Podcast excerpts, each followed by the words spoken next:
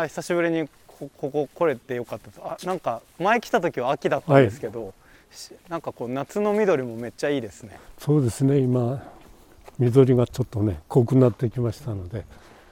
まああの4月頃からね新芽の頃から新しい芽が出た頃からある程度綺麗なんですけど今もちょっとちょっと雨が降るとねもっと苔も綺麗に見えるんですがあこちらの庭の方から行きましょうじゃあ庭行きます。はい。ラジオただいま発行中。あこういう感じなんだ。あここはねあのこっちが正面ってことですか？福井市の指定文化財あになっておりますのでね、えええ。あのー福井市にはね3つの指定文化財が、はい。庭としてねはい。文化財ありますで一つは朝倉一条谷のあの菅谷方の庭園あの庭園ですね。それからあの陽光館っていう福井の町の中にありますけど。でうちにとって3つしかないんです、ちょっと福井市はあの戦災とかはい。震災でね、古いものはほとんどなくなってしまって。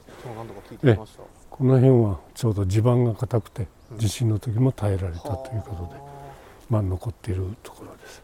で作りはですねあの、まあ、回遊式臨戦庭園と、まあ、池の周りを歩けるということで。鶴亀様式になっています。あの子孫繁栄と風呂長寿か。はい。それを記念しているお庭です。鶴と亀がいるんですか？実際にねこの真ん中が亀をイメージしてはいはいはい。亀石組の蓬莱島とはあいうことなんですね。自体がえもう亀になってます。はい。で亀といえば鶴ですけど、はい。鶴はこちらですね。このあ。このかこの石です。かえこの石。えーこれが鶴。鶴の石組鶴石組ですね。鶴石組。でこのには3つの石組がありまして、はい。今の蓬莱島の亀石組とで鶴の鶴石組ですね。うん。でもう一つはこちらに枯れ滝石組と、はい要するに滝をイメージした石あ組ですね。このへえ石ね。これ3つの石組からなってます。ああれですねはい。あれは滝をイメージしてるんだこここのあ お庭とその蔵っていうのはどういう由来でできたんですか、えーとね、蔵はね、1799年、もうめっちゃ完成11年。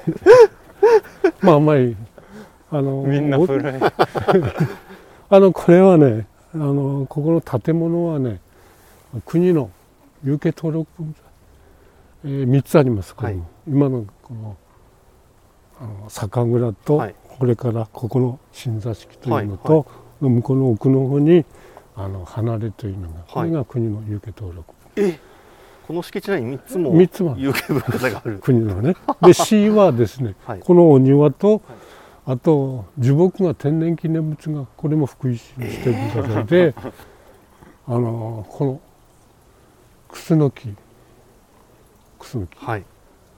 これがね福井県で2番目の大きさです、えー。県でね。でもう一つはねあそこの欅このくの字になってはい。る欅ですけど、あれがね福井県で10番目ぐらいでしょうと。で個人の持ち持ち主というんかね。それはまあ県で一番でしょうという話です。で3つの福井市の指定文化財でございます。で国も有形取るのが3つ。と まあそれだけのまあ文化財があります。い。やもう福井市周辺のこの趣を知りたかったらここに来なければいけないっていう。そうですね。まあ他に立派なね朝倉市遺跡とか陽光館ございますんですね。ごい。なかなか。でも集まってるとこないんじゃないですか。そうですね。ね。なかなかね少ないと思います。ちょっとこの青木蘭社市のあの元々の起こりというかあの、えーとね。どどうしてこの土地に構えてどうしてそういうものを作ってるのかっていうのを。まずランジャー種というのはどういうことかと言いますと、まあ、薬用種なんですよね。で薬用種といえば大体戦国時代からはい。江戸時代の初期にかけていくつか出てきてるんですね。で今残ってるのはまあうちのおランジャー種と、うんそれからね陽明種はい。それから陽明種というのは新種長野ですね。それからあの保明種それとですねあとはもう一つはあの愛知県の犬山に忍冬種というのがある。これはもう徳川家康の、うん、お膝元ですけど。この,、まあ、この辺が3つがですね昔からのお酒なんですね。で男女酒も含めて4つになりますで大体そういうなんでそんなして出てきたかというとうちは朝倉家の家電酒として伝わってきてるわけです朝倉家の家電酒が大体1552年頃できてるかなと。1552年1552年になってきたかと言いますとこちらのこの楠木のずっと向こうの方に、まあ、1.4キロほど離れたところにあの高尾という町内があって、はい、その町内に薬師神社があるんですね。で薬師神社があってそこは鎮の水ってきれいな水が湧くとこなんですけどそこにあの谷の一泊というお坊さんでお医者さんがそこに住んでおられます。はい、でその方はですねあの中国の民であの漢方医学やらそれから儒学やら疫学やらいろいろ勉強されてそれであの朝倉家の4代目のこっち一条谷の朝倉家の4代目の当主の時にあのこちら呼ばれてですね丹念でそこに住まわれたわけです。でその方は、まあ、その時代一番ですねあのそういう医学の面ではトップクラスの先生ででその人が来られたことによって朝倉家も石取の朝倉家もですねまあ日本でまあ最大トップクラスかの医学の、うん、町になったということですね。でなぜそういうことというとその大阪のあの堺とかあれから京都から奈良からいろんな先生が来られてるんですね。でもうすごく発達したということです。でそういう背時代背景があってあのランジャシが出てきたという、うん、ここも朝倉家なんはい今日ね名前聞いてますね何度か、うん、まあ朝倉家の三大漢方薬という人。でまあ三大漢方薬というとあの今の丹野一泊さんの養子で入られた三崎そこの開発した五五円とあと大月さんの婦人薬と。でランジャスとこれが朝倉の散歩薬散歩会あの漢方薬と言われてます、はい、まあそういうことがあって今ずっとあの伝わって伝えてきているわけです。元は朝倉家で飲まれてた薬用そうですね。もともとも殿様が飲んでたというに伝えて伝えしています。はい、伝えられてきてます。何年ぐらい伝えられてきてるんですか？えっとね、要するにあの450年ぐらい経ってるんですかね。1553年先。ですか。450年。はい、ずっと伝えられてきていると。うん、で、まあ、こちらは商売として始めたのはですねあの嘉永4年って、まあ、江戸後期ですね、まあ、末期に近いんですけどあの結局店舗の飢饉とか店名の飢饉とか言って非常に世の中廃れて病人さんがたくさん出てきて、はい、まあその方を救おうということで南者市をまあ営業を始めたということですね。まあ、それまではあの、まあ、日本酒を作ってたんです。あ、あそうなんですか。日本酒を作りながらランジャ酒は家庭薬としてあへえ。それがそのうちだんだんランジャ酒を作るところに変わっていったっていう。まあランジャ酒の方が世のためになるんだろうと。そういう時代背景があってでその朝倉家にそののところでずっと医術をずっとやっていたから、まあ、こういうその敷地があってこういうとこはこの土地がずっと引き継がれてってことなんですこれはねここはねあの結局朝倉家が織田信長によってこう攻められて滅び滅びてる滅びてるわけですね。で滅びて、まあ、落ち着いて戻ってきたと。それまではこっちに寄っても出戻りっていう感じです、ね、もうそろそろ信長いいだろうと思ってそろそろ帰れるんじゃねえか江戸初期になって戻ってきて落ち着いてから。じゃあやっぱりなんか懐かしい土地なわけです、ね、そうでしょうね。でもともとはね、まあ、伝え聞いてるのはあの青木早太郎城という部長があってそれがうちのまあ先祖でないかというふうに聞いてます。じゃあ朝倉家の側近みたいな人まあ直距離がちょっとあれかもしれません、具体的にはね、はい、まあ側近ちょっとまあ朝倉宗敵とかいうねあの高垣の時代はですね4代目のすごい部長がおったわけですけど。まあその方から見てもとあれかもしれませんけど。また400年とか500年の時間軸出てきたよ、ね。詳しいことはまあそういうして伝え聞いておりますので。ありがとうございますじゃあもしよければちょっとあのあのランジャッシュちょっとテイスティングしたりとかもできますか？えっと向こうの方ではいじゃあ行きましょう。じゃあお店の方へ行ききましょう。ありがとうございます。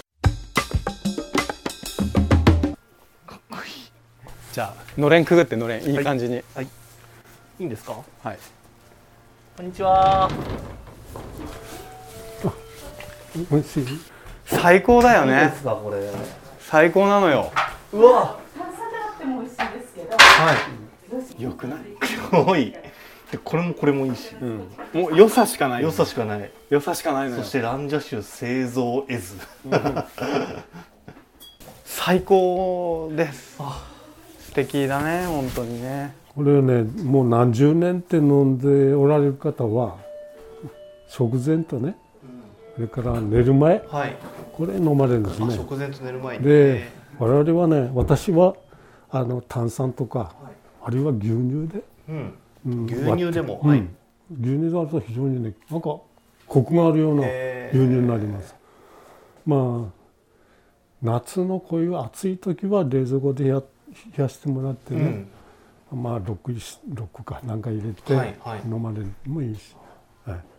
まあレモン入り炭酸が、まあ、おすすめかな、炭酸がおすすめ。はい。えじゃあいただきえましょう。じゃあ炭酸がお嫌いな方も多いしね。まあそうですよね。難しいんですよね。一度じゃあ木でああなんだろうやっぱねこの香り。ランジャシって生姜みたいな香りですね。ありがとうございます。ランの花に邪香の香りっつそって。のまま飲まれると、ランジャっていう言葉はですね。えちょっと少なくなったら炭酸で。匂いが香りがいい聞いたことあります。はい。いうことなんですけど。うんなんか昔おばあちゃんからもらった美味しい飴みたい。ちょっとなんかこうふわっと広がる感じありますねすごい複雑な香りしますね、ちょっと花みたいな香りもあるし、うんうん。ちょっとそのシナモンみたいな感じの、はい。花の香りする。あと生姜っぽい味もする、ね、そういうのもあるしね。スパイシーな感じもあるし、うん。でも全体的に最終的に爽やかだよね。はい。そして確かに炭酸めっちゃ合いそこれはね食事しながら。う食事しながらいけそうですね。食事食前酒じゃなくて食事食事中、食事酒食事長生きできる、これが長生きの味。じゃあちょっと炭酸で割らせてもらってもいいですか、はい。お迎え行こうかとはい。多分こんな感じよ。なまたいいですね。あ乾杯。あ乾杯。乾杯するもんなんかな。ああー。美味しいあんまり飲みすぎることがないように。確かにそうそうですね。もう本来かもしれないですね。少しの量はね、まあ、はいはい。10cc か15ぐらい飲んでもらってね、酔っ払うお酒ではないはいはいはいはい。優しいね。うん。いや高級需要美味芳醇。その通りだ。ランジャッシュこれがランジャッシュですか？まあねこれでその戦国時代からねずっと同じようなやり方でやっておりますのでね、うんいやねでも名前初めて聞きました。えーあのまあランジャシというと先ほどランのあの邪香の香りということでまあ匂いがいい香りがいいということ。で、まあ、テレビで見ておられるとあの「キリンが来る」でランジャタイというはい。香木が出てきたかと思いますけど、天下人あのだけ取れる。そうそうそうあのまあ向こうのそういうランジャー体というのは香木の方はランという字は同じ字ですけどジャーというのが大きいというもの大きいっていう字書いて人間のものを書くわけですね。うんうんうんうん。体は行人弁にお寺ですかね寺、はい。と蘭という中には東が入ってジャーには大きいという題ですね、で体はお寺ですね、はい。でら東大寺という字を隠しているわはあけです、まあ、そういう意へ味ではあのこの蘭者詩の蘭者が本来の字であって、えはい。蘭者体の蘭者はあのまあ画名というかね。はあ。そういうには言われていあますね。そうなんだ、はい。こっちの方が本体なんだね。鹿をいるでじゃ邪香の邪香香りがいい。邪香を使ってるわけではないんですけど これはもう基本的には蒸留酒なんですよね。きっとみみりんみたいな感じで作ってそこには逆走をうちは蒸留はしてないんですねあ蒸留はしてない。はい、そのまま、そのまんま、はい。あそこに蒸留装置って書いてあるけど違うんだ。あれはね昔そのアルコールが不足していた時にどういうして取ったかということを、うん書いてるんだろうと思いますけどねじゃあその甘いお酒を作ってそこに薬草を漬け込んでみたいな感じなんですね。まああんまり口外してないんですけど。だって450年間一子相伝ですから。そんな僕らが気軽に教えてもらっちゃ困るっていう。まあ一子相伝ということでねやっぱり競争相手がないってまあ競争相手なんていうのは薬用酒で競争相手はあるんですけど、うん。ランジャー酒としての競争相手がないからあのまあそれだけで自分のランジャー酒だけでやっていける考えていくということでね、うんうんうん。ランジャー酒が乱立してるとまたねややこしい問題ありますけどそれがないからですね。まあいい時もあるけど悪い時もありますけどまあその時代に応じて作っていけるということですね。あのこのパッケージもずっと変わってないんですか？すごい素敵ですけど、パッケージはね今私入ってからずっと何十年って同じです。400年かわいい本当一子相伝って書いてある。まあ昔の容器なんかこちら作ってね、あうん、だからここだけ。あこっちですか？はいはい。あちこちのね。はいはいはいはいあいいう瓶も使ってましあーへーでも朝倉家からその広まるにあたってあの青木さんだけじゃないところもランジャ酒作ろうっていうふうには当時はならなかったんですか、た。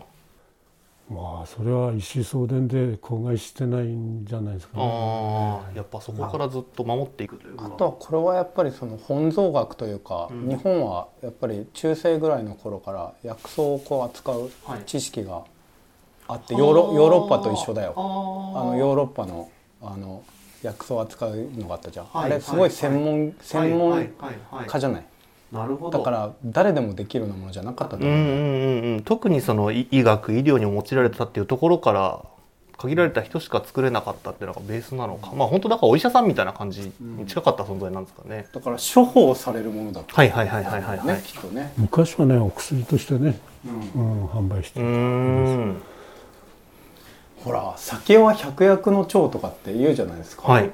それ、あその時の？ももともとうん。確かにこういうかももの。そういうことを指して言ってたのか、うん。あの言葉。これはでも確かに長生きするよね、うんうんうんうんだからやっぱり日本のお酒ってまあいろんな考え方あるけど一つはなんかこういうものをうん。うん青木ランジェスさんとかを見るとその一つその薬であったっていうのがね、はい。